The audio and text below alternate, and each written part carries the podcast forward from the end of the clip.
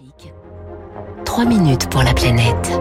Il est 6h54, 3 minutes pour la planète. Euh, bonjour Baptiste Gabory. Bonjour Fabrice, bonjour à tous. Alors Baptiste, vous êtes à Glasgow depuis hier soir où vous suivez les derniers jours de cette COP26. Hein, elle doit se terminer euh, demain. Les États tentent de se mettre d'accord sur un texte commun pour plus d'ambition mais aussi plus de solidarité. Et c'est peut-être que là, ça coince. Les pays du Sud s'agacent sérieusement. Oui, les pays les plus pauvres hein, demandent aux pays euh, développés, historiquement les plus gros émetteurs de gaz à effet de serre, de respecter les aides qui leur ont été euh, promises et d'en faire plus vu l'accélération des conséquences du changement climatique.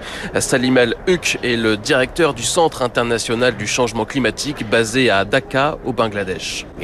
Si les pays vulnérables sentent qu'on ne répond pas à leurs inquiétudes, alors pour eux, Glasgow sera un échec. Et aujourd'hui, l'inquiétude, ce sont les loss and damage, autrement dit, les pertes irréversibles liées au changement climatique. Le changement climatique est là, et ce n'est plus de l'adaptation, ce sont des pertes irréversibles. Les gens sont en train de mourir et ils ne peuvent pas s'adapter, c'est un nouveau problème. La coalition des pays les plus vulnérables, qui regroupe les pays les plus pauvres et les États euh, insulaires, demande ainsi des financements dédiés à ces pertes, des compensations.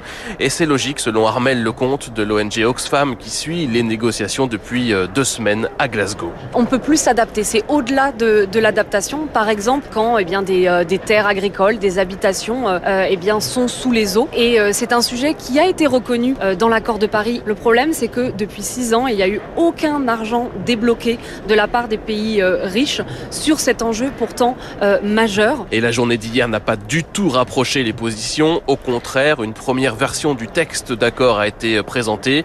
Et sur les financements, c'est assez flou. Lola Valéjo de l'Institut du développement durable et des relations internationales. Sur l'adaptation et sur les pertes et dommages, on n'a pas de chiffres précis pour euh, augmenter les financements qui sont euh, aujourd'hui bien insuffisants par rapport aux besoins des pays vulnérables. Euh, C'est vraiment vu comme un manquement de la part des pays vulnérables qui ont fait de ce sujet leur priorité à la COP. Résultat, hier soir, les pays les plus vulnérables ont organisé au dernier moment une conférence de presse accompagnée de plusieurs jeunes activistes comme Vanessa Nakate, militante ougandaise. Vous ne pouvez pas vous adapter à la famine. Vous ne pouvez pas vous adapter à la perte de biodiversité. Les pertes irréversibles doivent être au centre des négociations de cette COP26. Il reste donc 48 heures pour tenter de trouver une solution, car sur les autres volets des négociations, il y a eu là des avancées avec un texte qui, pour la première fois dans l'histoire des COP, parle de sortir du charbon. Il rappelle également l'objectif 1,5 degré maximum avec de nouvelles ambitions pour y arriver. Lola Valéjo. Au lieu que les pays soumettent de nouvelles contributions euh, suivant un cycle de 5 ans, cette proposition d'accord ouvre la porte à une soumission plus fréquente tous les ans pour euh, resserrer l'écart entre les contributions actuelles et euh, le 1,5 degré d'ici la fin du siècle. Et un peu d'optimisme aussi après l'annonce en fin de journée d'un accord entre la Chine et les États-Unis. Les deux pays s'engagent à relever leur ambition sans en dire beaucoup plus pour l'instant. Voilà, merci Baptiste Gabory. On se retrouve évidemment demain matin à 3 minutes pour la planète, toujours depuis Glasgow, 6h58, comme chaque matin, territoire d'excellence.